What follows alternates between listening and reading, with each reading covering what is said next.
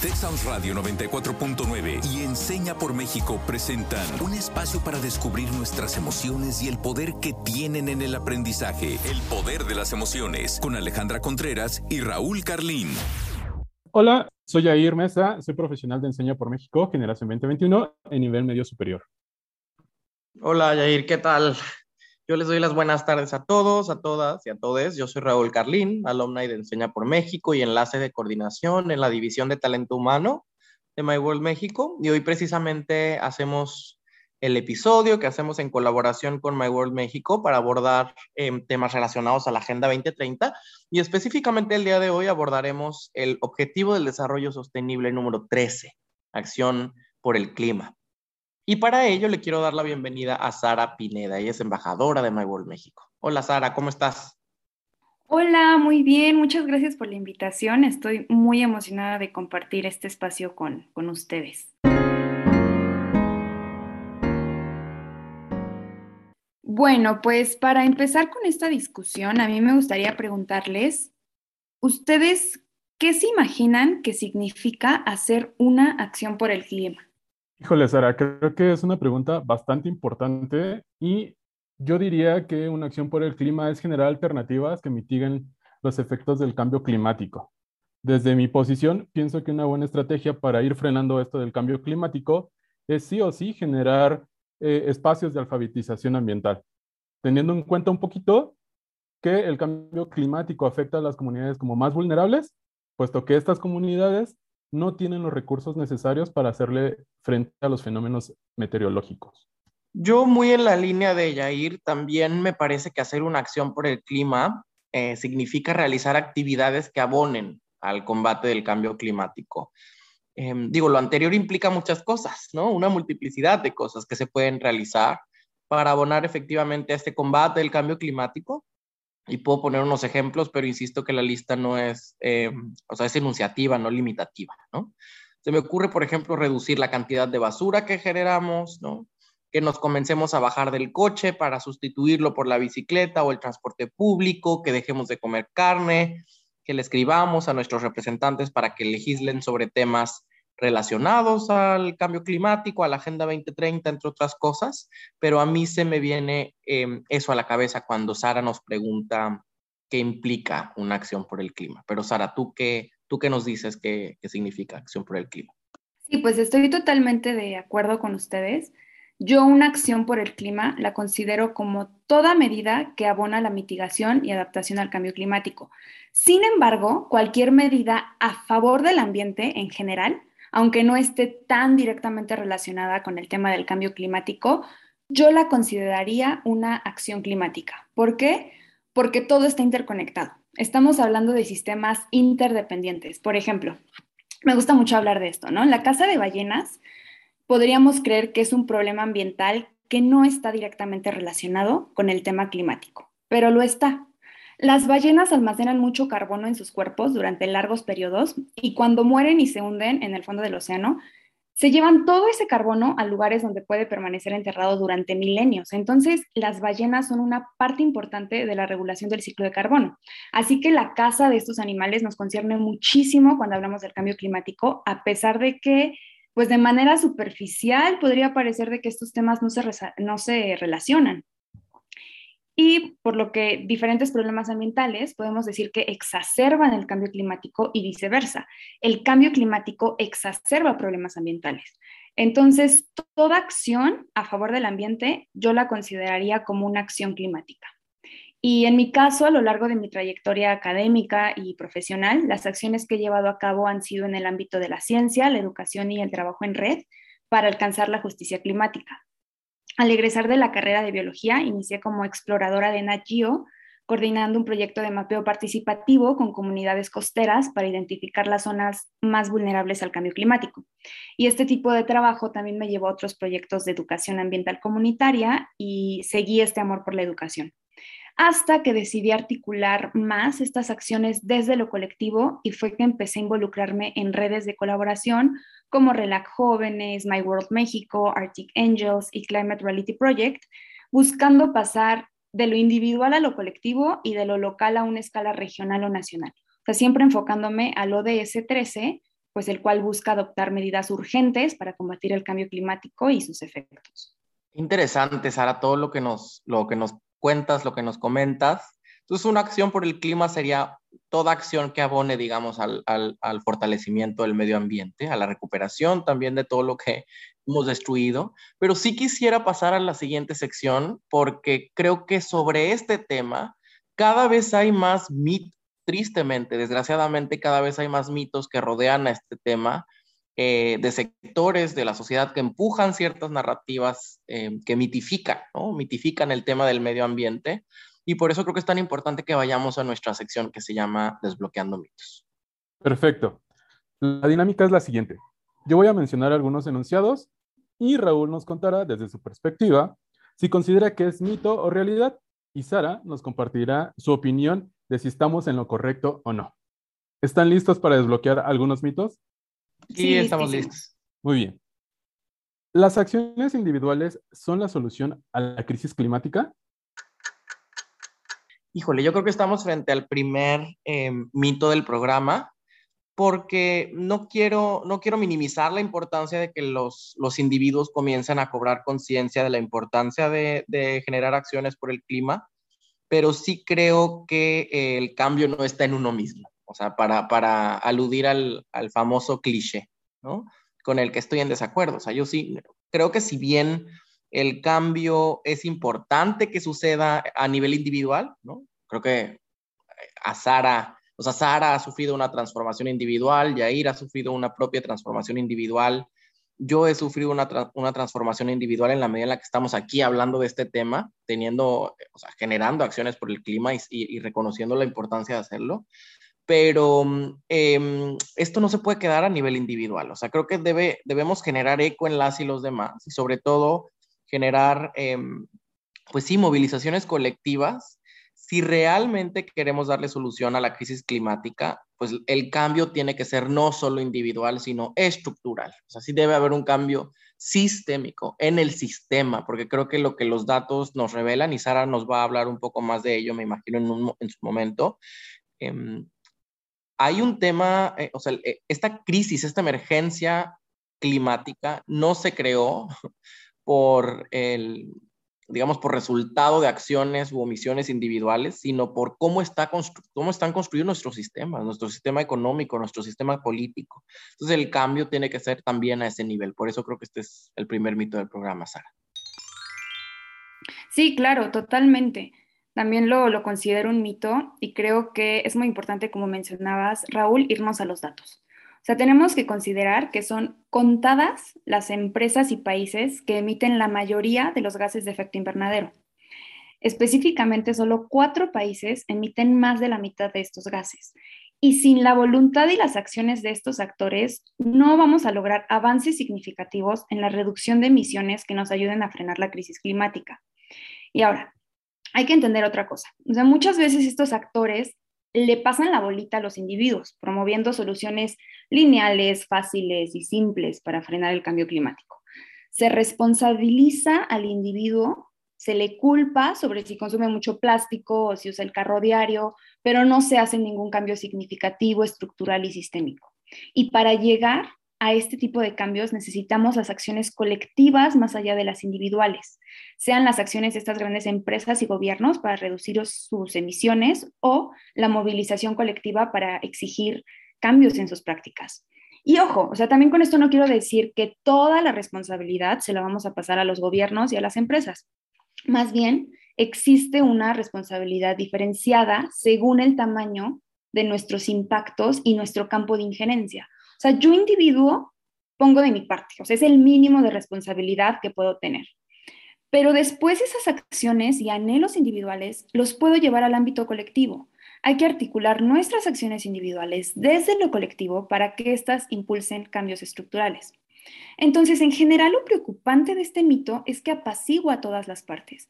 Las empresas dicen, bueno, pues es que ustedes no cambian sus focos por ahorradores y nosotros los individuos ya nos sentimos muy satisfechos con nuestros huertos en la azotea. Y así se nos va la vida en curitas y parchecitos que le estamos poniendo a toda una fractura del sistema. Y al final, por más acciones eco-friendly que uno realice, si eso no lo socializo lo intento llevar a otra escala, pues la crisis climática también me va a llevar entre las patas, ¿no? Los individuos existimos en una sociedad, no en un vacío. Y lo que le pasa al otro siempre me terminará afectando a mí y por eso yo abogo más por esta visión colectiva, más allá de seguir alimentando a una sociedad individualista que ama las soluciones simplistas ante los problemas complejos. Y a ver, como les decía, he de reconocer la importancia de empezar con estas pequeñas acciones, con estos granitos de arena, pero no nos quedemos con eso. Si buscamos soluciones significativas, los granitos de arena son un gran punto de inicio, pero un mal punto final. Excelente. Bueno, ahora vamos a abordar el segundo enunciado y el segundo enunciado nos dice, ante la crisis climática, la sobrepoblación es una de las mayores preocupaciones. Yo creo que estamos frente al segundo gran mito del programa y qué bueno que estamos abordando este tema porque creo que cada vez más lo escuchamos en los medios, en los foros, en las sobremesas. Em, no creo que la, que la sobrepoblación sea una de nuestras mayores preocupaciones. Primero porque creo que más allá de lo que dicen los datos, y Sara en un momento más también me va a decir si, si esto es correcto, la Tierra en términos generales está subpoblada, no sobrepoblada. Creo que no se trata de cuántos, em, de cuántas personas vivimos en el planeta. O sea, creo que este mito revela hasta cierto punto una suerte de misantropía, o sea, una, una, un desprecio por, por la humanidad. Cuando, insisto, no creo que se trate de cuántos somos, sino de cómo hemos decidido repartirnos el pastel, por ejemplo, en términos de el acceso diferenciado que tenemos, eh, pues sí, las personas, los sectores sociales, los países, a la riqueza, por ejemplo, a los recursos, etcétera. Y en esa misma línea no creo que se trate de cuántos, em, cuántos somos, digamos, en el planeta, sino de la manera de nuestra forma de habitarlo. O sea, los sistemas que hemos creado, insisto, el económico, el político, el social, cómo precisamente han generado los incentivos perfectos para la destrucción del planeta, para la depredación del planeta. Entonces creo que es un mito, no se trata de cuántos somos, se trata de cómo hemos mal habitado eh, nuestra casa común. Sí, claro, nos encontramos ante otro mito y quiero empezar a explicarlo con la siguiente cita que me encontré en una publicación científica. La voy a leer rápidamente, dice así. La dinámica demográfica es la principal fuerza conductora del cambio ambiental global, incluyendo la crisis climática. Hay que ofrecer más posibilidades de acceso voluntario a los servicios de planificación familiar a las comunidades pobres de los países menos adelantados.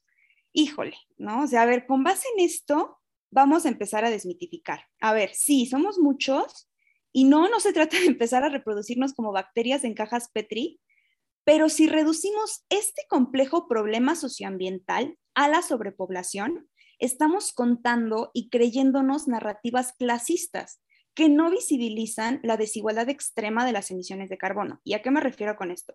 Me refiero a que no todos, como mencionaba Raúl, tenemos el mismo impacto en el ambiente. No todos emitimos la misma cantidad de gases de efecto invernadero. Tan solo el 1% de la población más rica contamina el doble que la mitad más, más pobre. es muchísimo. Y los estratos socioeconómicos más bajos son los que tienen menor huella ambiental y generan menos emisiones a pesar de que puedan llegar a tener más hijos. Entonces, estamos creyéndonos estas narrativas que culpan principalmente a las naciones menos desarrolladas por este crecimiento poblacional. Sin embargo, son las que sufren las mayores consecuencias de la crisis climática, a pesar de ser las menos responsables. Y pues este mito es peligroso porque promueve discursos ecofascistas, además de que no visibiliza la responsabilidad de las industrias, no cuestiona el estilo de vida impuesto, atenta contra los derechos reproductivos, deposita la culpa en los individuos y aleja la discusión de las soluciones reales. Y yo no voy a negar que la sobrepoblación trae diversas consecuencias, sin embargo, pensar que menos gente es mejor desvía nuestra atención de la desigualdad extrema que hay en el mundo. Y seguimos promoviendo estas soluciones desde enfoques dominantes y hegemónicos. Y cuando hablamos de soluciones a la crisis climática, es importantísimo que no las abordemos desde el patriarcado, el racismo, el clasismo o cualquier otro modo que excluya las voces de los subalternos. Entonces, ya para cerrar esta desmitificación, la preocupación no debería centrarse en el crecimiento demográfico. ¿Y a poco no? Pues esta narrativa de la sobrepoblación es muy común cuando hablamos de temas ambientales. ¿A cuánta gente no hemos escuchado decir que debemos producir más alimentos porque somos muchos cuando sabemos que un tercio de los alimentos a nivel mundial se desperdicia, tratándose más de un problema de distribución y de desigualdad? Muy bien, creo que hemos estado escuchando bastantes buenos argumentos, pero nos hace falta todavía un enunciado. Y ese enunciado nos dice, ¿las innovaciones tecnológicas podrán frenar la crisis climática? ¿Qué opinas, Raúl? Voy a opinar, digamos, con ambivalencia ante este último, ante este último enunciado. Creo que puede ser un mito y una realidad dependiendo de cómo se frasee. Em, porque si bien creo que las innovaciones tecnológicas pueden ser eventualmente una pieza importante eh, para hacerle frente a la emergencia climática, ¿no? Sí creo que por más que generemos innovaciones tecnológicas, no la vamos a poder frenar si no cambiamos nuestra conducta. La conducta humana, nuestra forma de estar en el mundo, como decía Sara, la forma eh, de las industrias de producir. Eh, y eso implica que cambiemos los incentivos que este sistema económico genera. Eh, necesitamos un Estado que regule mejor estas empresas, ¿no? Para que no, no, no produzcan a costa del, del, medio ambiente. O sea, sí creo que tenemos que cambiar nuestra manera de producir, de consumir. Insisto, estar en el mundo más allá, de las innovaciones tecnológicas que seguramente tendrán un papel importante al momento de frenar la crisis. Entonces creo que puede ser por eso un mito y una realidad a la vez, pero quiero escuchar lo que Sara tiene que decirnos sobre esto. Mm, gracias, Raúl. Pues bueno, eh, respecto a este tema, he notado en general que hay mucha confianza en que los impactos por la crisis climática no son ni serán tan graves y podremos salir fácilmente de esto, ¿no? O sea, ya se inventarán algo los científicos. Con la ciencia y tecnología nos sentimos invencibles, pero ahora yo me pregunto, a ver, por ejemplo, en estos dos años que llevamos de pandemia, ya pudimos terminar con el COVID, ni siquiera hemos podido repartir vacunas en todos los países y por lo mismo esta inequidad en el acceso a las vacunas ha generado el surgimiento de nuevas variantes que provoca que pues todavía no veamos la luz al final del túnel, ¿no? El COVID ya llegó para quedarse. Y pues ya también cuántos impactos ha generado en la economía y en la salud. Creo que subestimamos la complejidad de los sistemas cuando pensamos así y bajo esta lógica vemos y planteamos soluciones lineales a problemas complejos. Y, por ejemplo, a mí me pasó que cuando inició el COVID, yo pensé que cuando llegara la vacuna ya no, o sea, esto ya se resolvería por completo, pero me vi muy ingenua, ¿no? Porque no consideré el acaparamiento de vacunas, los intereses económicos de las farmacéuticas, a los antivacunas, las mutaciones del virus y toda una compleja red de factores que obstaculizan las soluciones a este problema. Y solo estamos hablando de un virus, ¿no? Que ha causado todo esto, mientras que el cambio climático es un fenómeno sumamente complejo, con múltiples consecuencias y en todos los ámbitos.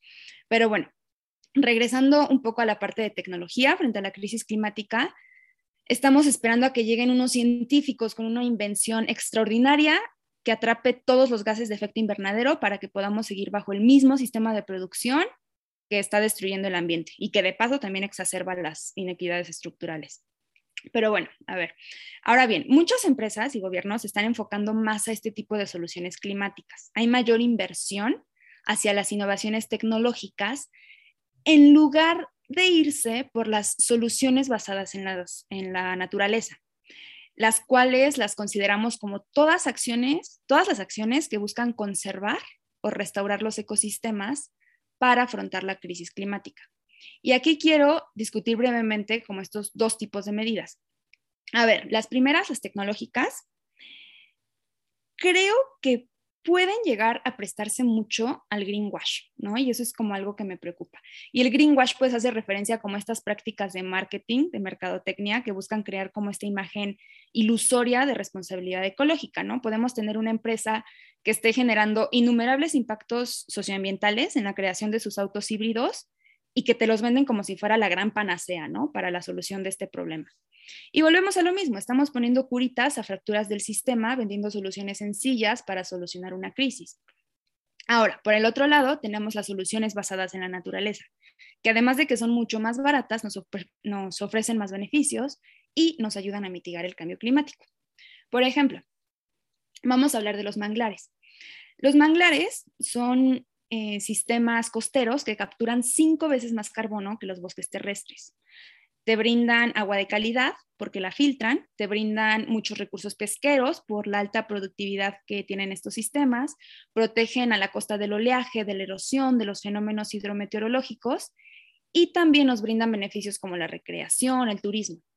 Entonces, el conservar un ecosistema nos brinda muchos beneficios. Por más tecnología que innovemos, nada podrá igualar todos los servicios que nos proveen los ecosistemas. Y es difícil que una tecnología también nos ayude, a su vez, a contrarrestar las consecuencias generadas por la destrucción de estos ecosistemas. Y a ver, ¿a qué me refiero con esto? ¿no? Así de Sara, ¿de qué me estás hablando? Bueno, siguiendo con el caso de los manglares, fíjense que los manglares retienen mucho carbón, mucho más que otro ecosistema, como les había dicho. ¿Por qué? Porque al estar en suelos inundados, eso genera que haya poco oxígeno y eso favorece la captura de carbono en los estratos del suelo. Pero aquí viene como la parte mala, ¿no? Cuando se destruyen estos ecosistemas, liberan a la atmósfera todo el carbono que habían capturado a lo largo de miles de años. Entonces, se estima, de hecho, que los ecosistemas marinos ya degradados emiten anualmente hasta mil millones de toneladas de dióxido de carbono, es muchísimo. Entonces, además de que estamos perdiendo todos estos beneficios que nos brindan, también estamos impactando negativamente por todas las emisiones que se generan al destruirlos. O sea, se va haciendo como una bola de nieve, ¿no? Entonces, me cuesta trabajo pensar en una tecnología que pueda darnos todos estos servicios que nos brindan los humedales costeros. Y pues bueno, es importante invertir en la restauración ecológica y en la conservación, ¿no? Va más allá de que un ecosistema sea bonito, se trata de todo lo que nos brinda. Y tampoco quiero satanizar ni una cosa ni la otra, ¿no? O sea, en efecto, necesitamos innovaciones tecnológicas para la transición energética. Y ahí estoy de acuerdo con Raúl de tratar este tema como un mito y realidad. O sea, necesitamos de ambas para abordar la crisis climática, pero no hay que confiar ciegamente en la tecnología. Interesantísimo lo que nos dice Sara, y la verdad es que me quedo pensando mucho, aprendí mucho en este episodio, y creo que algo que de, de lo que desbloqueo el día de hoy tiene que ver con em, un imperativo doble, digamos, el imperativo de sí pasar yo mismo, continuar con esta transformación a nivel individual. O sea, creo que hay prácticas muy concretas que puedo adoptar y que aún no he hecho, ¿no? Y que sin culparme o juzgarme a mí mismo, creo que puedo adoptar, ¿no? Para, insisto, consumir de una manera más responsable, generar pues prácticas que, que, ayuden a combatir por lo menos a muy, muy, muy, muy pequeñita escala el cambio climático, pero también desbloqueó la importancia de seguir hablando de, de la acción por el clima como una cuestión sistémica, no una cuestión estructural. Sara utiliza la palabra colectivo, ¿no? O sea, que, nuestras acciones individuales generen un eco colectivo para que la transformación del mundo, digámoslo en esos términos, sea estructural, porque es lo que realmente podría, si realmente es lo que queremos, pues frenar esta crisis, que pues ya va avanzada y la verdad es que no nos queda tanto tiempo como quisiéramos o como pensáramos. Entonces también desbloqueo este sentido de urgencia, de salvar este planeta, nuestra casa común, como yo le llamo, porque poco a poco y, y apresuradamente se nos agota pero también quiero saber qué es lo que Yair desbloquea el día de hoy. Pues bueno, Raúl, eh, en la misma línea en la que tú estás conversando, creo que sí o sí es necesario que todos y todas justamente trabajemos en colaboración. Si bien es cierto y como tú lo mencionas y como también lo menciona Sara, las estrategias o las actividades tienen que ser de manera colaborativa. Por lo tanto, considero que la importancia fundamental de estas acciones por el clima pues sí o sí es de crear conciencia de nuestro planeta Tierra, ¿no? Este planeta Tierra que es finito.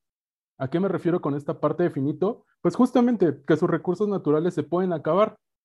Y si se nos van todos los recursos naturales y todas las especies, todos los animalitos que conviven con nosotros, pues con ello la vida de la Tierra y seguramente nuestra existencia también se va a terminar en el planeta Tierra.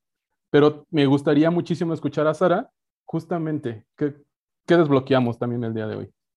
Pues me encantó hablar sobre los mitos de la acción climática y qué importante es hablar de ellos. Yo creo que desbloqueo esta reflexión de que todas las historias que nos contamos tienen un efecto muy fuerte en nuestro entorno. Por ello creo que es muy importante cuestionar estas narrativas todo el tiempo, cambiar el entendimiento entendiendo la complejidad. O sea, hay que preguntarnos, pues, qué impacto tienen estas historias en nuestro mundo, cómo afectan la manera en la que articulamos la experiencia. Porque cuando una historia o un mito predomina, hace sombra a todas las demás. Se vuelve un discurso dominante. Y entonces solo empezamos a ver la confirmación de ese discurso y se vuelve un monorrelato. Y si dejamos que esos monorrelatos predominen, hacen parecer que este mundo es simplista y predominan los enfoques reduccionistas. Y entonces, pues es muy importante poner todos estos cuestionamientos sobre la mesa y por eso agradezco mucho este tipo de espacios. Tenemos que contarnos nuevas narrativas si queremos caminar realmente hacia un bienestar colectivo que nos lleve a un futuro, a un futuro más digno y justo en, en este contexto de la crisis climática. Pues me sumo 100% a lo que hemos conversado el día de hoy. Eh, con Sara, con Yair, y espero que la gente en su casa también haya desbloqueado muchas cosas. Pero para que sigan reflexionando sobre este tema, les quiero dejar con esta pregunta. Y la pregunta es, ¿qué acciones por el clima pueden emprender a partir de hoy para frenar el cambio climático? Y nuestra frase del día de Víctor Hugo, que es la siguiente. Produce una inmensa tristeza pensar que la naturaleza habla mientras los hombres no escuchan. Yo soy Raúl Carlín, este ha sido un episodio más del Poder de las Emociones. Gracias Sara, gracias Jair y gracias a todos y todas y todos en casa. Hasta la próxima. Muchísimas gracias Raúl, muchísimas gracias Sara. Se despide de ustedes Jair, nos vemos hasta la próxima. Muchas gracias por la invitación, muy contenta de compartir pues todas estas reflexiones con ustedes y nos vemos en la próxima. Texas Radio 94.9 FM y Enseña por México presentaron El Poder de las Emociones. Te esperamos en nuestra próxima emisión, el próximo miércoles en punto de las 4 de la tarde.